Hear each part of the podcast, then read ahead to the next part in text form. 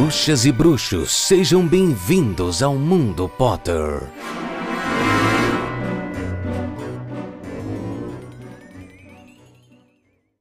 Sejam todos muito bem-vindos a mais uma edição do Mundo Potter. Eu sou Itamar Santos e quinzenalmente a gente tem um encontro para falar de Harry Potter, essa obra criada pela J.K. Rowling. E eu não estou sozinho com vocês, o meu amigo Paulo Rodrigues. Bom dia, amiguinho, como vai? Bom dia, amiguinho, como vai? Ai, ai. Salve, galera, como é que vocês estão? Tudo bem? Que saudade que eu tava de vocês, pelo amor de Deus. Que saudade que eu tava de você também, meu amigo. Quanto tempo faz que a gente não se então, encontra? amigo, tá vendo? Olha, faz tempo, viu? Faz tempo. Faz muito tempo. Faz quase um mês que a gente não se fala. Faz quase um mês que a gente está se preparando para vocês. A gente está estudando, a gente está preparando o roteiro, a gente está vendo e assistindo e criando conteúdo para trazer para vocês mais um episódio perfeito sobre Harry Potter. E dessa vez, sobre Harry Potter e o Cálice de Fogo. Chegamos a mais um dos livros mais incríveis já escritos por J.K. Rowling e por qualquer outra autora ou autor na face É da engra- Terra. É Eu engraçado porque eu ainda tô com Prisioneiro de Azkaban na cabeça. Então eu tô me segurando toda vez da hora de falar Harry Potter e o Cálice de Fogo pra não trocar os títulos, né? Mas eu tenho uma curiosidade pra dizer pra vocês é o seguinte, que entre os livros, eu acho que o Cálice de Fogo é o livro que eu menos reli. Então vai ser muito interessante aqui esse esse momento de releitura e gravar o podcast e tudo mais, porque eu não lembro tão bem assim do livro. Então, acho que vai ser mais legal eu descobrindo as coisas aos poucos novamente, porque é o livro que eu tenho menos fresco na minha cabeça. Talvez tenha sido o livro que eu mais li. Porque quando eu, eu, eu tava bem fresco com os livros de Harry na cabeça eu queria distrair, eu começava a ler deste. Então eu lia o Cálice, depois a Ordem, daí o Enigma, daí Relíquias. Eu não começava pelo 1, pelo 2, pelo 3. Eu não era tão fã deles assim. Então, assim, às vezes eu começava a ler esse e morria nesse, sabe? Não ia, não evoluía. Então, eu acho que é um dos livros que eu, já- que eu mais li dentre todos. E é um livro que eu gosto muito. Eu acho a história muito é, boa. muita trama, muito subtrama, a mulher gosta de fazer isso com a gente. É um livro bom, vai ser legal, vai ser divertido. E a gente vai começar, né? A gente vai abrir esse episódio com o primeiro capítulo, que é A Casa dos Riddle.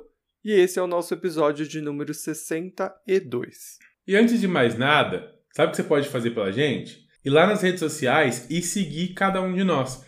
Segue eu no arroba RodriguesPH, segue o Ita no arroba Itacente e segue. E segue não. E segue o Insta da firma, que é Mundo Pottercast.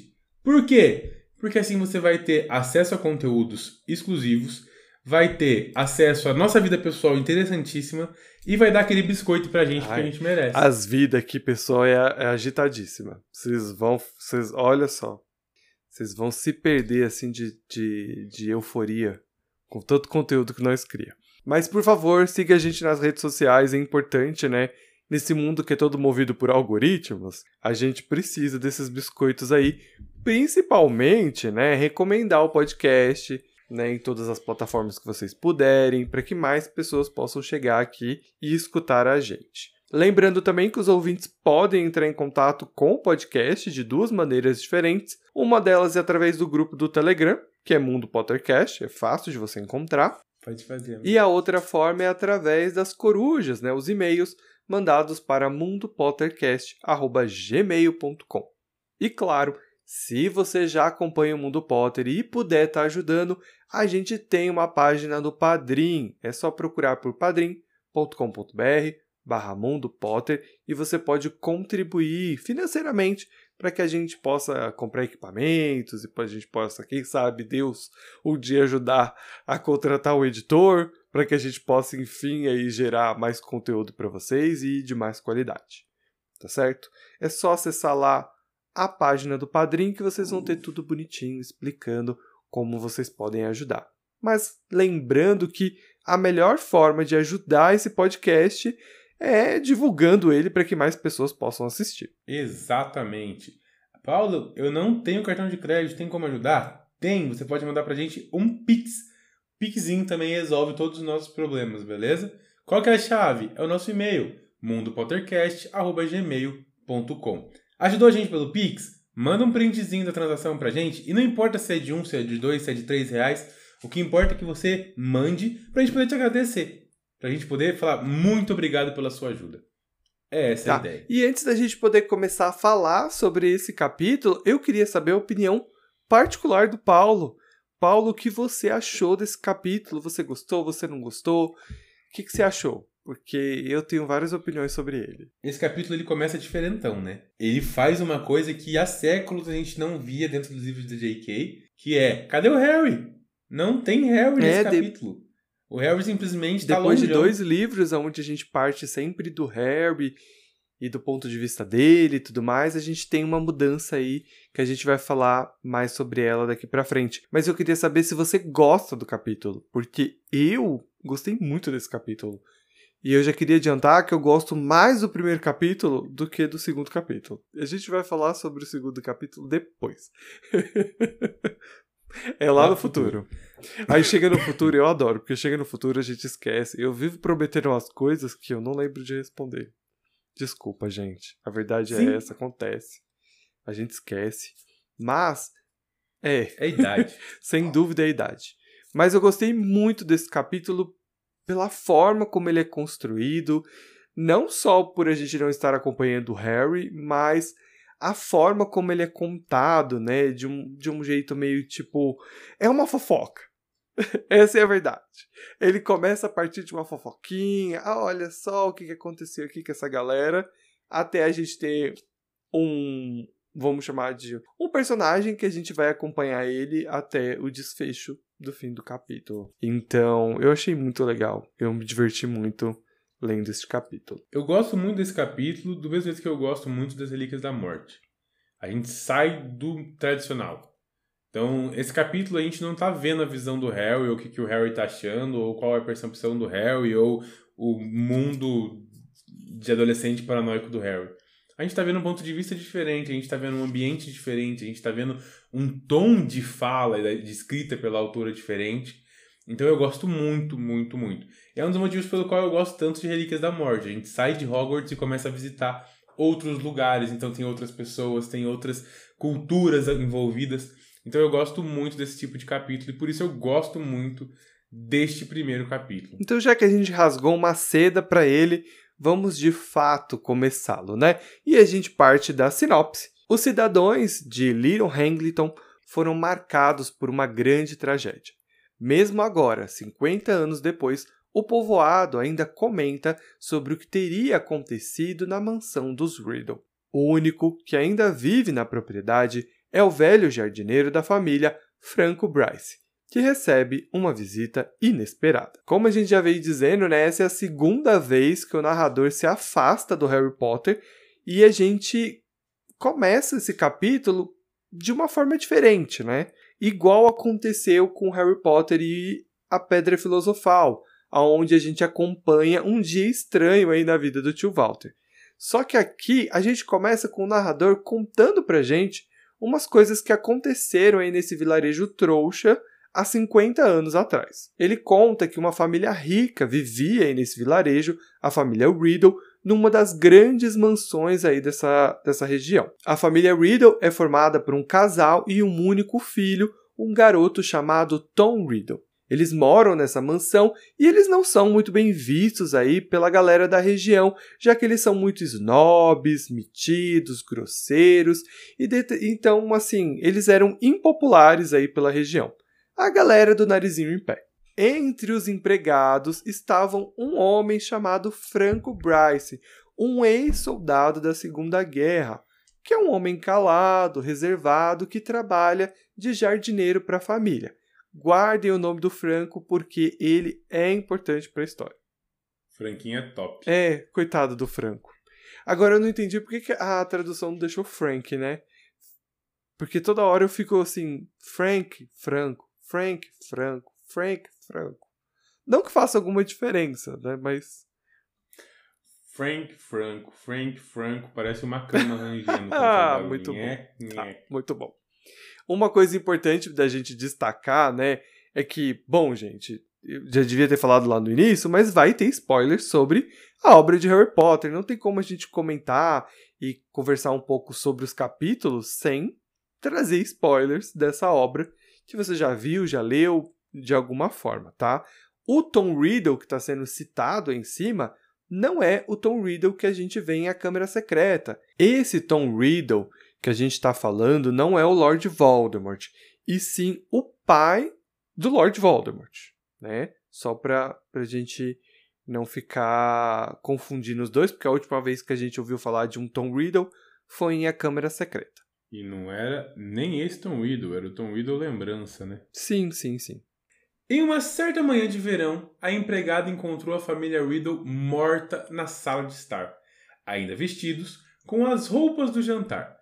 Assustada, a mulher vai até o povoado contar a todos o que viu. Os habitantes. habitantes. Meu Deus. Os habitantes do povoado não sentiram tristeza pela família. Ninguém gostava deles mesmo, eles eram cuzão, lembra? Porém, todos estavam interessados e curiosos em saber da fofoquinha quem tinha matado os velhos chato e o filho deles, entendeu? Até porque, aparentemente, estava todo mundo bem. Nada estava doente. Nada tinha acontecido. Não tinha tido um tiro. Não tinha tido um, sei lá, esmagamento. Era para todo mundo estar tá vivo. E de repente, puf, morreu. Galera, não existe mais. A história correu. Todo mundo soltou a fofoca. De repente, estava todo mundo juntinho tomando uma caipirinha de vodka e fofocando sobre o que tinha rolado. Sim, senhoras e senhores, tava todo mundo no bar na manhã. O bar, inclusive, que chama O Enforcado, beleza? Todos os moradores estavam lá reunidos, conversando e pagando cerveja para a cozinheira da família Riddle. Por quê? Olha, o negócio é o seguinte, senhora. Eu te pago uma cervejinha, você me dá uma fofoca quentinha e todo mundo fica feliz. Feliz mesmo e um tanto quanto surpreso ficaram quando ela acusou o velho jardineiro da família, o Frank Bryce. Por quê? Ele era o único que tinha as chaves daquele lugar. Então, na cabeça dela, com certeza era ele o culpado por tudo e isso. E mais do que isso, né? Franco foi levado pela polícia até o vilarejo vizinho, né, para interrogações. Então isso já fomentou ainda mais a galera aí na fofoca de talvez o Franco tenha realmente assassinado a família Riddle. Então, o próprio povoado faz o seu julgamento e condena Franco Bryce como culpado aí pelos assassinatos da família Riddle. Então, indiferente do que a polícia local disser, Franco para eles já é a pessoa que assassinou a família Riddle. Eu acho muito interessante que o nome do bar se chama Enforcado, né? Onde a gente faz uma alusão a esses acontecimentos que o povoado, né, já está julgando a moral, julgando e o condenando, né? Então eu achei interessante que o lugar onde eles estão discutindo sobre isso se chama enforcado, né? Então, achei interessante. Todo mundo estava julgando o pobre coitado do Franco, menos ele, que insistia firmemente que era inocente. A única coisa estranha que ele tinha visto acontecer naquela região inteira era um adolescente que estava ali, ó, rondando a propriedade. Mas assim, só ele tinha visto o garoto, ninguém mais tinha visto, e o adolescente andando sozinho à noite nem era uma coisa tão suspeita assim, né? Sim, sim, sim. É bem misterioso, é bem estranho, né? Que só o Franco viu, coitado. E aí não tem testemunha para ajudar ele, fica difícil. O que é mais sofrido nessa história toda é que o Franco está sendo julgado por ele ter um estilo mais calado, mais quieto, mais introvertido. Há um questionamento também, né, das pessoas justificando esse comportamento como resultado por ele ser um ex-militar, ter vivido na guerra e tudo mais, dando um indicativo que seria esses os motivos, mas na real, às vezes o Franco só era assim mesmo, mais caladão, mais quietão, e a galera tá julgando ele por conta disso. Os policiais então suspeitavam do Franco porque não, tem, não tinha muita gente pra, pra, pra, pra acusar, né? Vamos dizer assim. Mas um ponto importante é que o Franco era a única pessoa que tinha as chaves da mansão né? Como ele era jardineiro, trabalhava lá, ele era o único que tinha acesso à casa. E misteriosamente não tem sinais de arrombamento na casa. Então, esse também é um indicativo que talvez o Franco pudesse ser o assassino. Porém, as coisas ficam ainda mais estranhas quando chega a, o laudo da autópsia da família Riddle, né? Porque eles não foram mortos nem por envenenamento, nem por estrangulamento, esfaqueamento, nem nada. Não tem nenhum sinal da morte deles. Parecia que eles morreram de causas naturais. Não, não tem justificativa para a morte. Eu adoro a passagem do livro que fala que, tirando o fato deles, estar, é, deles estarem mortos, eles gozavam de perfeita é, saúde. Tava todo mundo bem de saúde. Então, tipo, como essa galera morreu? A única coisa que os legistas apontaram era a expressão de terror na cara das vítimas, o que deixou a polícia muito frustrada, porque afinal de contas, eles nunca tiveram registro de pessoas que morreram de medo, de terror. Então, não havia provas suficientes para manter Franco Bryce preso. Então o homem acaba sendo libertado. E pro assombro de todos os fofoqueirinhos que estavam no enforcado, ele voltou a morar e trabalhar na propriedade dos Riddles. Ele falou: Quer saber? Vocês estão fofocando de mim, o problema é de vocês. Eu tô de boa, tô com a minha consciência tranquila e vou voltar pro meu emprego. Nenhum dos habitantes do povoado acreditava que ele era inocente, não. A galera tava fofocando por trás das costas dele. Mas ele não estava nem aí. Ele continuou trabalhando lá. Trabalhou para casa, depois trabalhou para as outras duas famílias que tentaram vir, viver na casa e agora trabalhava para um tiozão que tinha comprado a casa, nunca aparecia lá e todo mundo achava que era para sonegar impostos. Por falta de moradores, a casa foi ficando velhinha, foi ficando sem cuidado, foi se degradando, e a única pessoa que continuava lá tentando manter aquela coisa bonita que já tinha sido um dia, era o Franco. Era o Franco que trabalhava, tentava matar, tudo, matar todos os matos, matar todos os matos ficou ótimo, mas ele já estava velho, tadinho. Ele já estava com a perna enferrujada, com a perna travada, com dor nas costas. O velho não estava aguentando mais não. E mesmo depois de todo esse tempo, os habitantes ainda comentavam sobre o assassinato. Os habitantes ainda achavam que Franco era o assassino. Os habitantes enfiaram uma pimentinha no meio da história também. Até porque 50 anos de fofoca sendo repetido uma para trás da outra, se não botar um refresquinho, se não botar uma pimentinha, perde a graça. Mas grande parte da história ainda era real. Os garotos da cidade, né, do povoado, eles se divertiam o quê? Às custas do coitado do Franco. Eles iam lá azucrinar a vida dele, o que o Franco acreditava que era um traço aí da, dessas histórias que o povoado acabava contando sobre o fato de que ele era o assassino da família Riddle e tudo mais. O que deixava a vida do Franco um pouquinho mais difícil, né? Dica-se de passagem. As crianças tinham o hábito de quebrar as vidraças da, da casa, da, da mansão dos Riddle, passar pelo gramado enquanto o coitado do homem estava lá trabalhando. Então, assim, as crianças infernizavam a vida do coitado do Franco. E diga-se de passagem, Franco já tem mais de 70 anos. Ele está meio surdo, né? Como o Paulo disse, uma perna meio dura, mas mesmo assim era visto limpando os jardins da antiga mansão dos Riddle. Uma certa noite, em agosto, o velho jardineiro acordou sentindo dores em sua perna. Foi até a cozinha para encher uma bolsa de água quente quando viu uma luz vinda da mansão. Para Franco, os garotos ultrapassaram todos os limites e dessa vez invadiram a a mansão e provavelmente acender uma lareira. Mesmo que Franco tivesse um telefone, ele desconfiava demais da polícia para chamá-los. Ele mesmo teria que resolver esse problema. O velho ficou pistolinho, entendeu? Ele pegou a sua bengala e a chave reserva que ainda estava na casa dele e zarpou para a mansão. Uma coisa estranha que ele notou, desde o começo, é que a porta não estava arrombada. Estava aberta, normal, como se alguém tivesse pego a chave e aberto. Quando ele chegou e entrou na cozinha, ele percebeu que tinha algumas vozes vindo lá do andar de cima, lá do primeiro andar. Ele entrou devagar, com cuidado, se aproximou da porta e começou a ouvir a conversa dos outros. A verdade é que Franco nunca tinha visto aquela galera na vida. Ele tinha certeza absoluta que aqueles dois que estavam ali batendo mó papo, que por sinal eram Lord Voldemort e Rabicho, eram alguém bem esquisito. É, acho interessante porque o Franco não conhece, mas nós conhecemos bem quem é. Né? Essa duplinha aí do barulho, como o Harry já tinha previsto antes, essa duplinha estava junto e aprontando muito.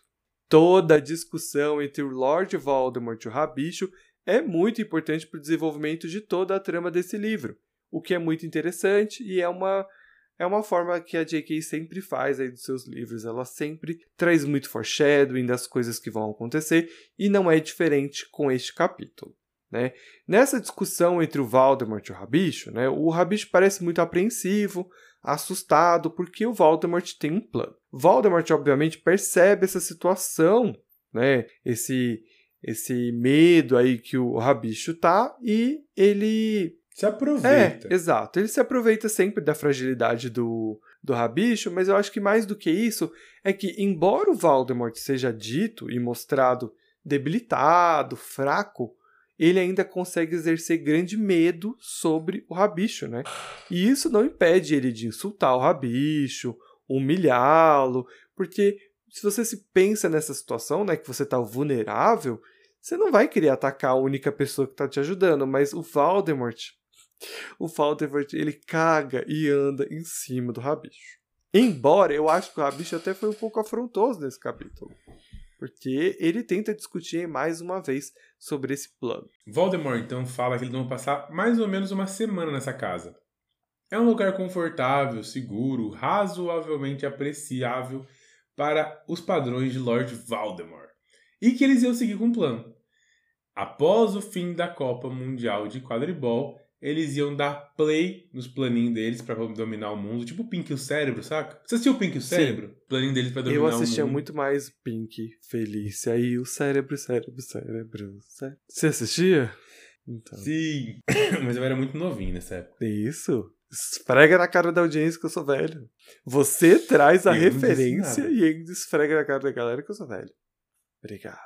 Eu não disse Obrigado. nada. Mas enfim, a Copa Mundial vai contar com a presença de bruxos de todo o mundo. Vai ter gente do Brasil, vai ter gente da Irlanda, vai ter gente da Coreia, vai estar tá uma galera de bruxo chinês lá perdido, vai, entendeu? A galera vai estar tá andando os passos e o chinesinho tirar foto. O pessoal vai pegar a bola e vai ter um monte de chinesinho tirando foto. Sério, gente. É, é incrível quanto o chinês tem capacidade de gostar de tirar foto. E sabe por que, que eu tô ah. falando tudo isso? Porque a ideia deles é começar depois da Copa porque eles acham que o Ministério vai dar uma relaxada na Com segurança. certeza. Porque durante a Copa vai estar, tá, tipo, meu Deus. Conhecendo o Cornélio, é exatamente o que ele vai fazer. De maneira nenhuma ele vai deixar a galera correr algum uhum. risco. O Rabicho tenta convencer o seu mestre que eles podem seguir com o plano sem Harry Potter. Outro bruxo pode ser usado em seu lugar, e com isso o Voldemort retornaria ao poder com muito mais rapidez, né? Seria muito mais rápido aí ele retornar à sua forma esplêndida. Ele garante. O que não é uma mentira tão grande assim. É. Né? O, o Rabicho tem uma certa. Ele não tá tão errado nas coisas assim, sabe? Não, quanto, quantos dos bruxos da ordem seriam fáceis de capturar, aliás? Quantos ele vai capturar ao longo do próximo livro? E que ele poderia ter pego muito mais rápido, enfim. Todo mundo é inimigo do Voldemort. Sim, e não precisa ser inimigo do Voldemort. Ele pode pegar alguém na rua e resolver o problema. Essa não é a questão. Sim. A questão é o ego, né?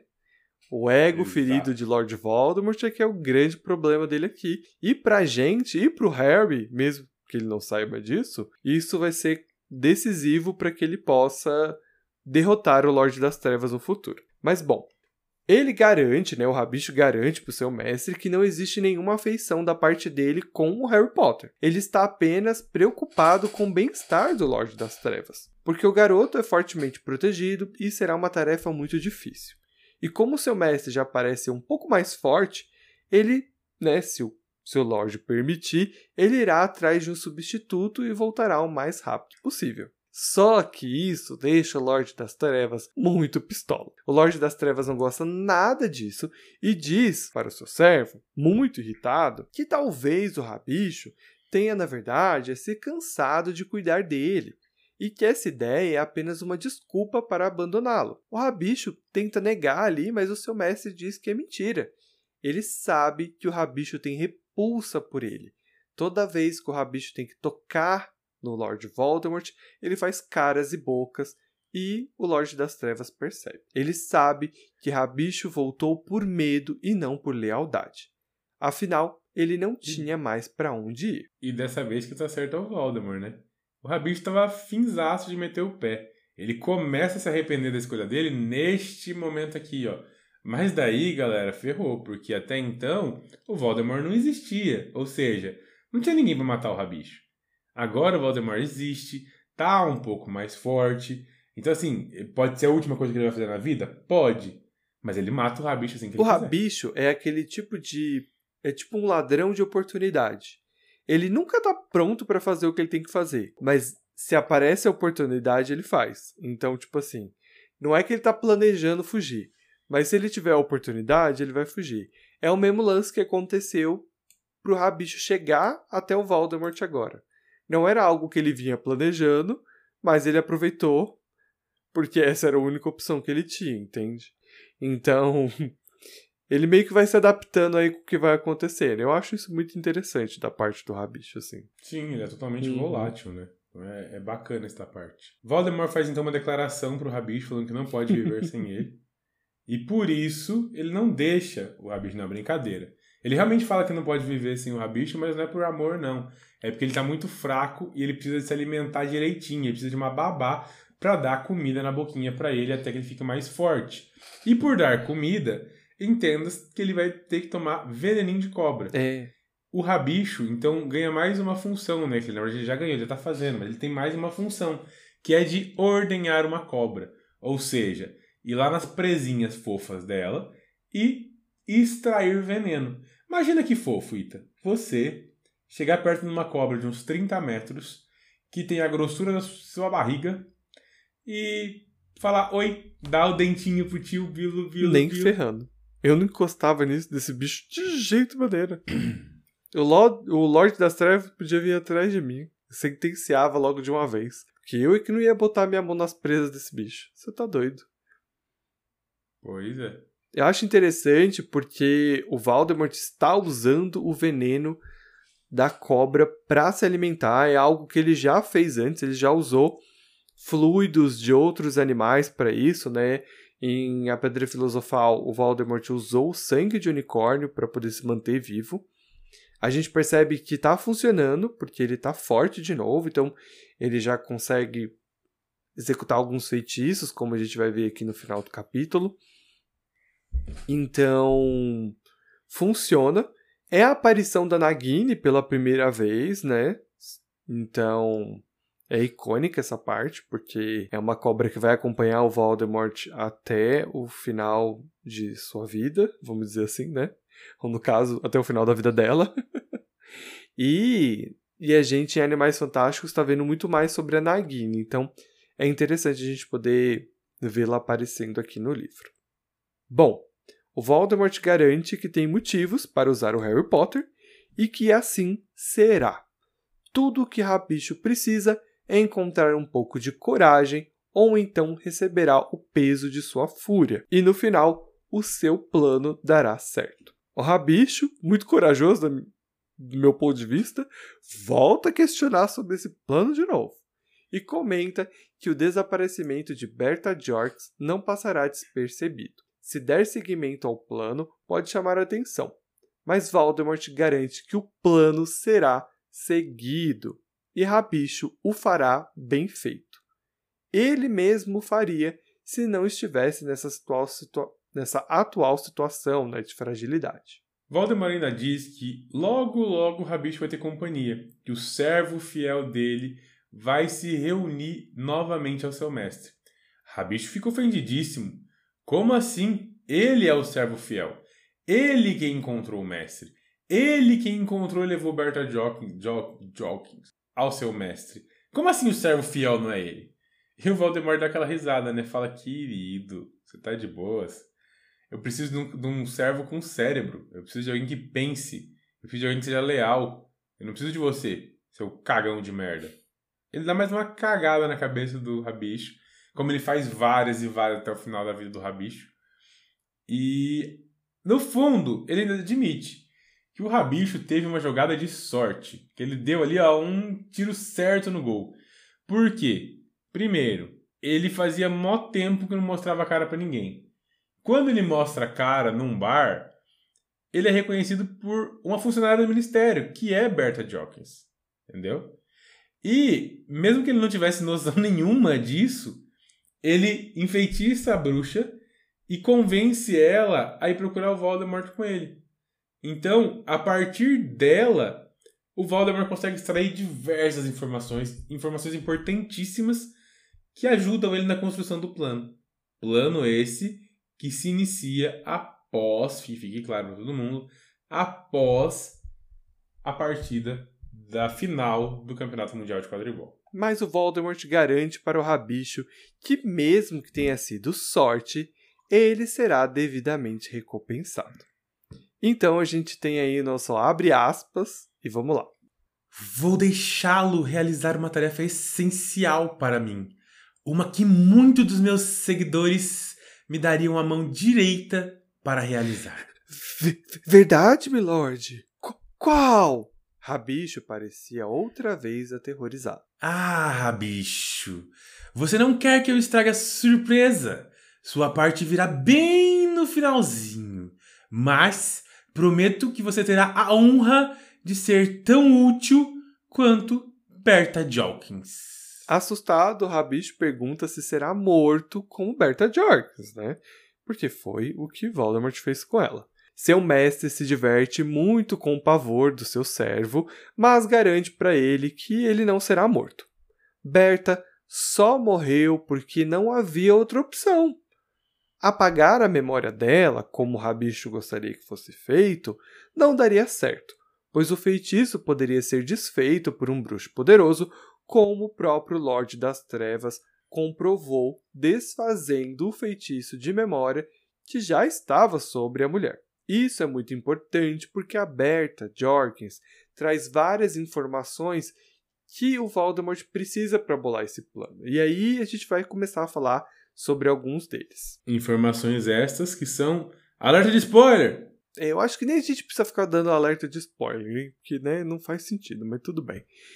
A Berta Jork estava sobre um feitiço de memória porque ela descobriu um segredo importante ali sobre o Bartô Crouch. Ele tinha apagado a memória dela porque ela descobriu que o filho do Bartô está vivo.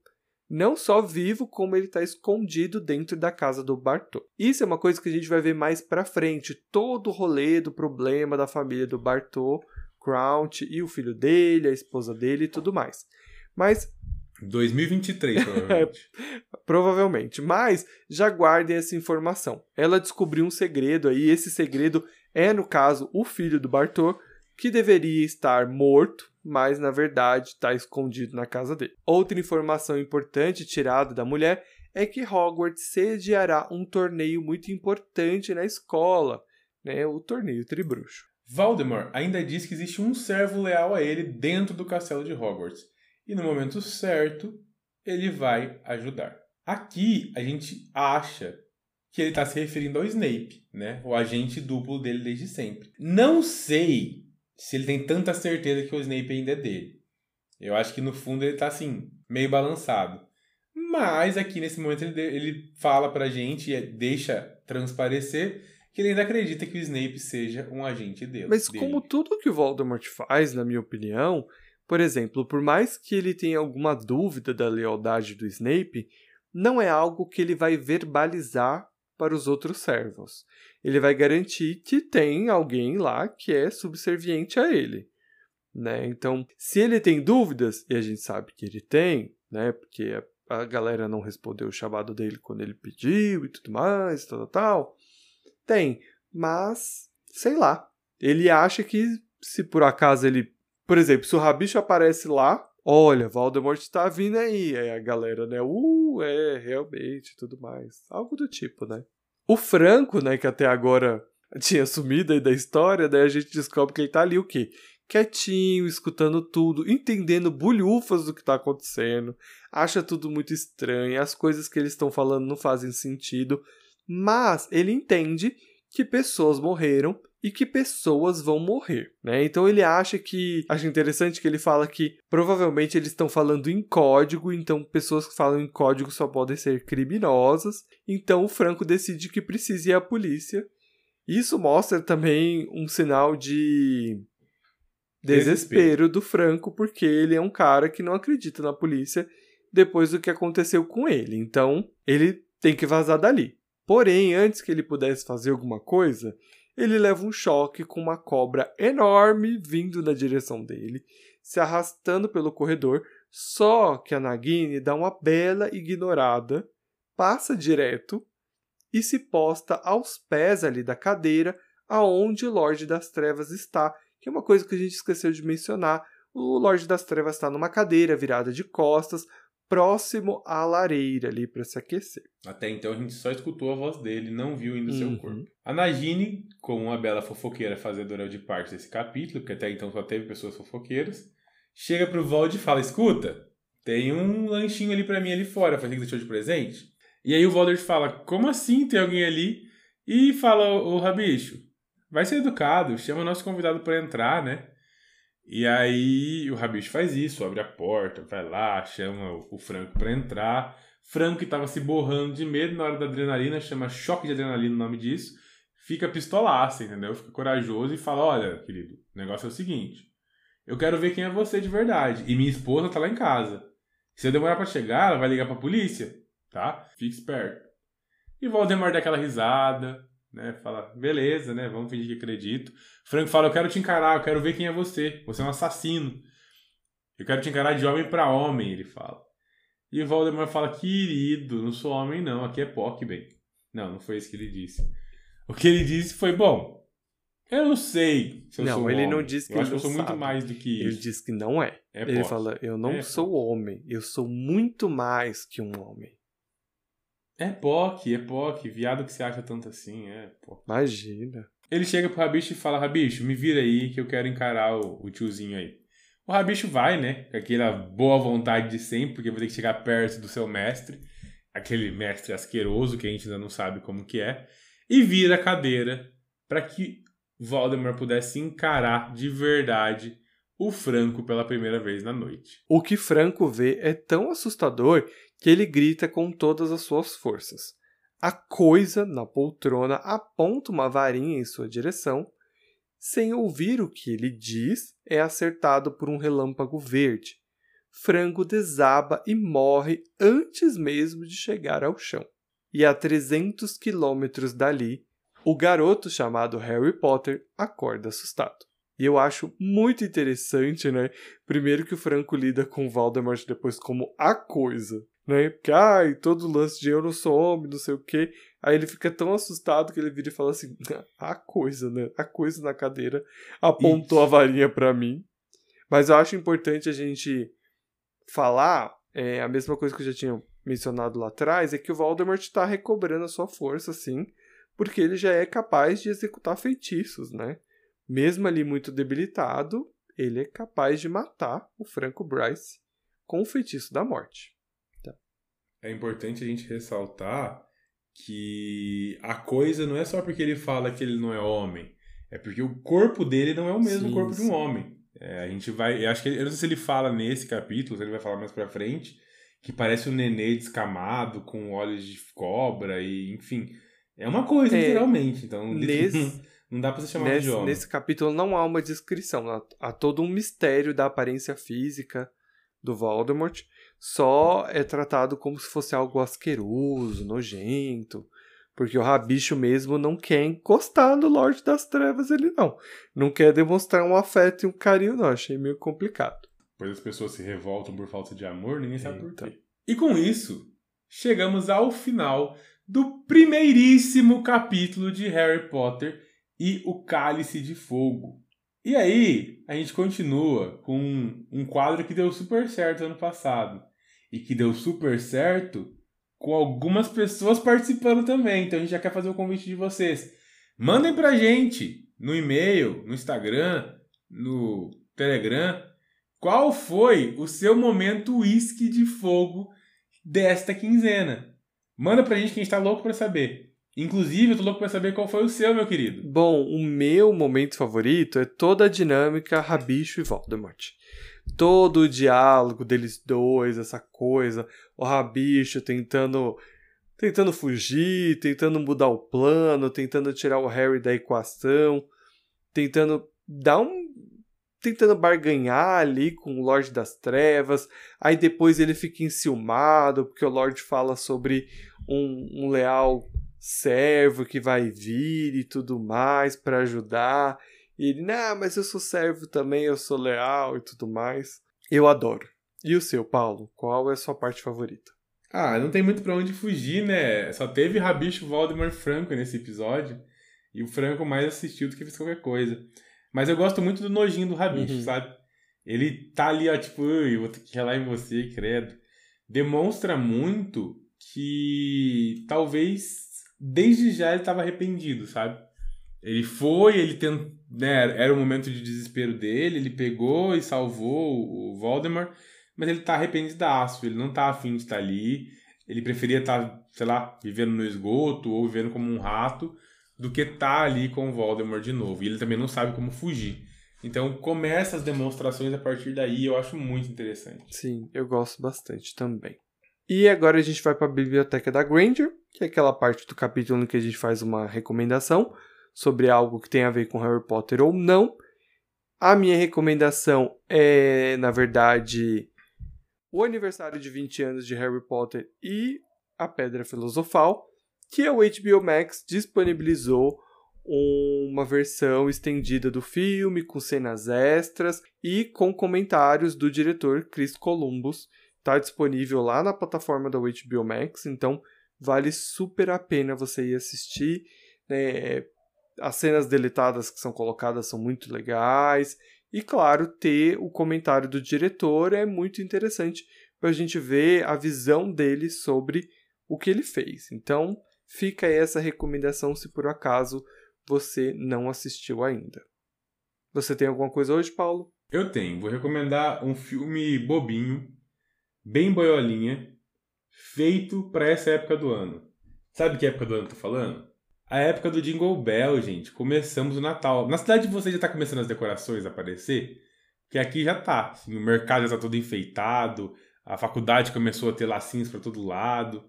E começaram a surgir os filmes novos de Natal na Netflix. Um dos filmes de Natal da Netflix que surgiu é O Match Surpresa.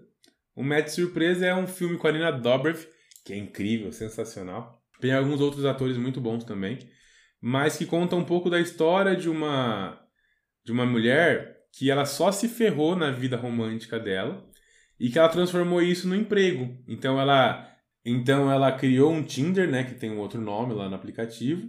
Ela dava match com os caras. Ela vivia a experiência e nem era uma experiência que ela queria fazer ser fracassada. Ela só vivia uma experiência normal, dava errado todas elas e ela escrevia para uma coluna sobre os fracassos românticos da vida dela. Até que ela dá match com um bonitão de uma outra cidade.